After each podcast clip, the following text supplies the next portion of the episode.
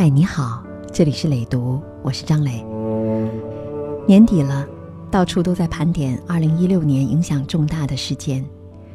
这些影响深远的事件当中，哪一些是真正的影响了你的，影响了你的生活，影响过你的判断的？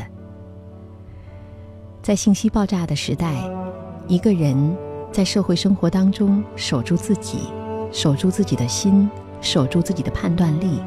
其实才尤为重要，所以今天为你读的文章叫《重要的东西务必抓在自己手里》。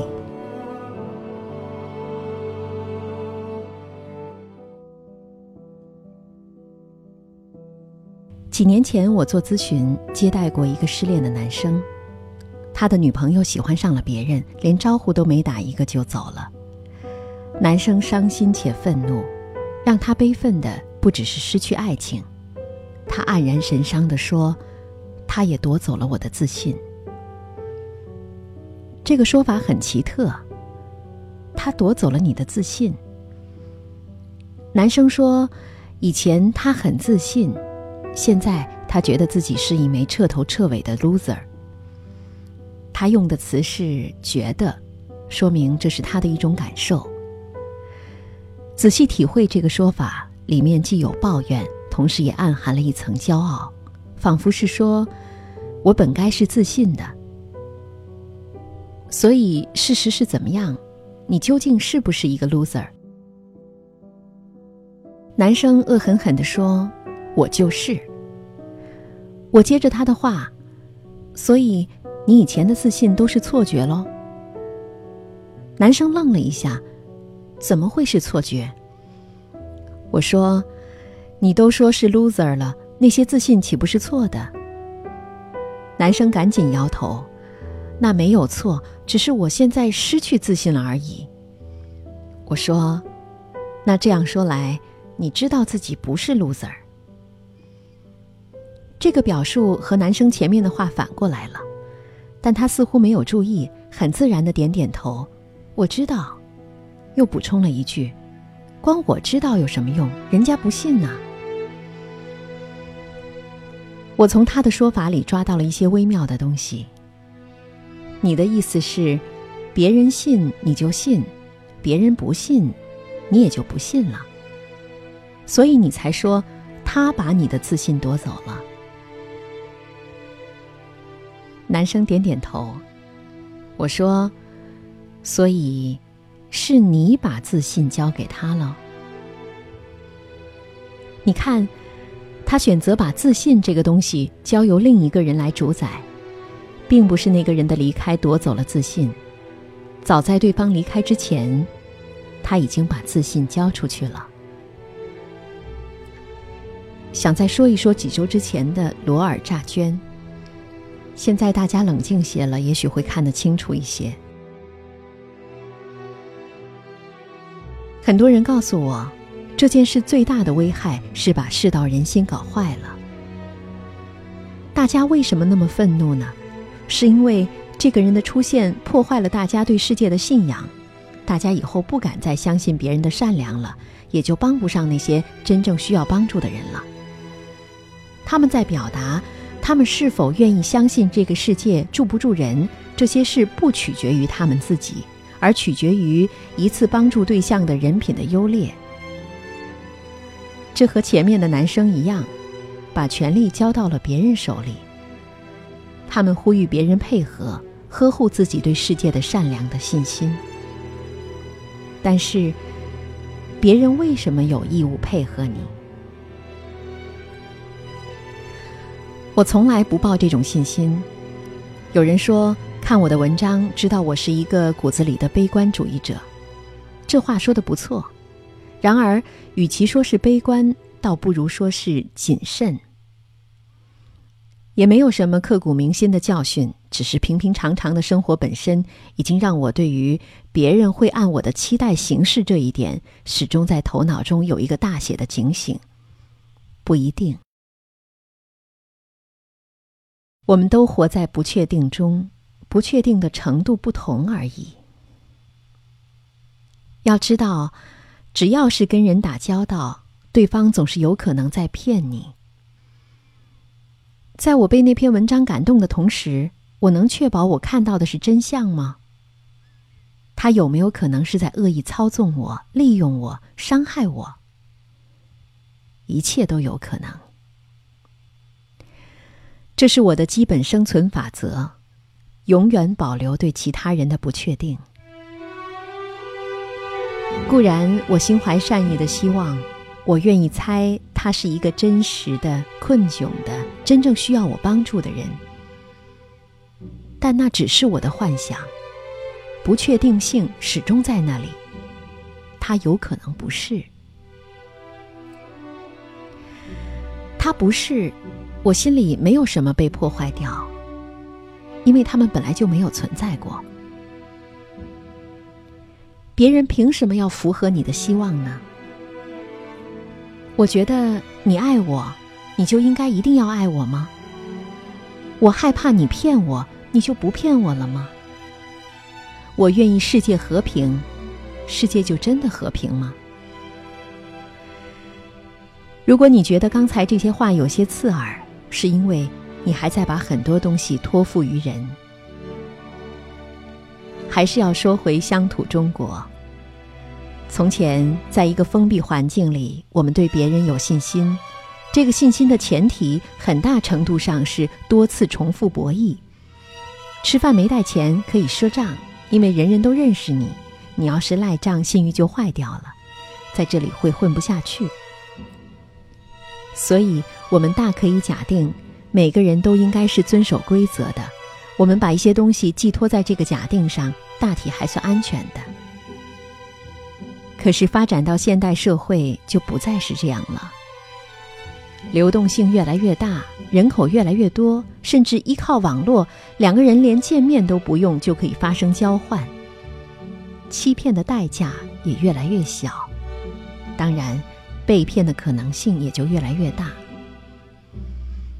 这是一种新的社会形态，与之相对应的就是，人们的心态也会发生变化。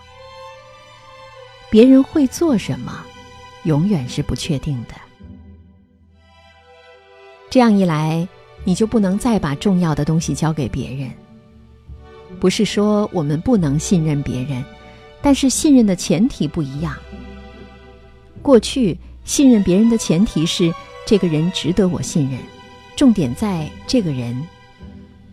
而现在，因为没有办法确定对方，信任对方的前提就变成。我愿意信，重点在我。不管时代发展到什么阶段，我们永远需要与人合作，而与人合作的前提就是信任。因此，相信别人，哪怕他们未必可信，本质上是一种自立的行为。比如说，在网上买东西又方便又便宜。但我把钱花出去是要冒一点风险的，对方有可能骗我，所以我能享用这种购物方式的前提就是信任。你也许遇到过不诚信的卖家，他们自然会伤害你对网络购物的信任。但不管你如何责怪他们，你还是要选择，你还想继续使用网络购物吗？如果答案是肯定的。那你就只能继续冒险。每一次冒险都有它的底线。给一篇帖子打赏一百块钱，我可以不加思索；如果要捐几千块，那我要选择正规的募捐平台，并且要看到真实材料。做这些研究，其实也并不能真的确保对方怎么样。但是，就算对方是骗了我，我总算可以给自己一个交代。因为我尽力了。别人永远是不确定的，所以每个人都有自己的一套应对标准。有些东西可以不加思索的托付别人，有些东西则要慎重考虑，还有的东西，打死也不会交到别人手里。选择信任，首先我们要自己承担得起损失。损失不起的，一开始就不要托付别人。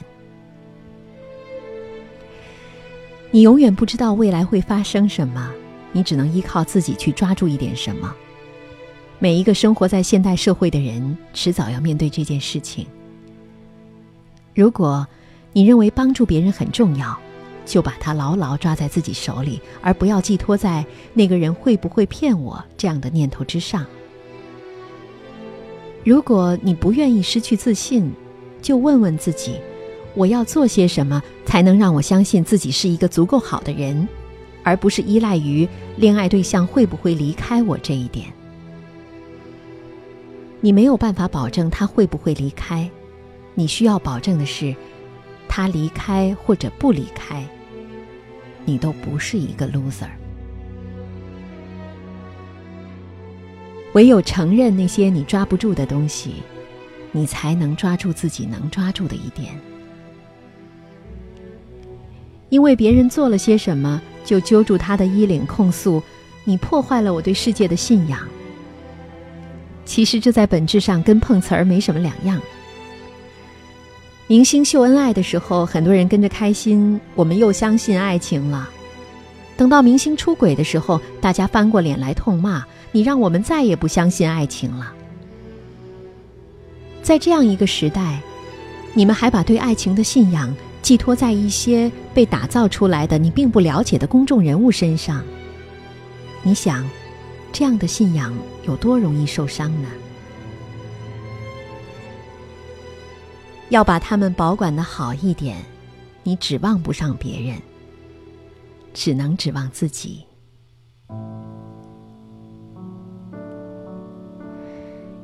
有一回，我从地下一层坐电梯上楼，电梯下行，打开门以后，看到一个邻居在里面。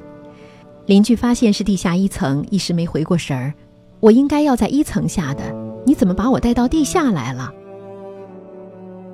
这个故事的背后蕴含着同样的道理。如果你不想被别人带到地下，那么你在坐电梯的时候，就千万不要忘记按自己那一层的按钮。好了，希望你自己知道该在哪一层下，并且不要忘记按那一层的按钮。今天就是这样，晚安。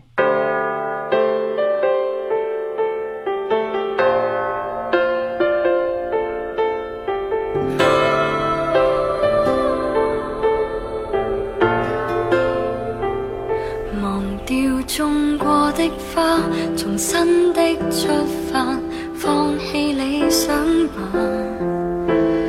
别再看尘封的喜帖，你正在要搬家。捉得起人应该接受，都有日倒下。其实没有一种安稳快乐，永远也不差。似这一区，曾经称得上美满甲天下，但霎眼，全街的单位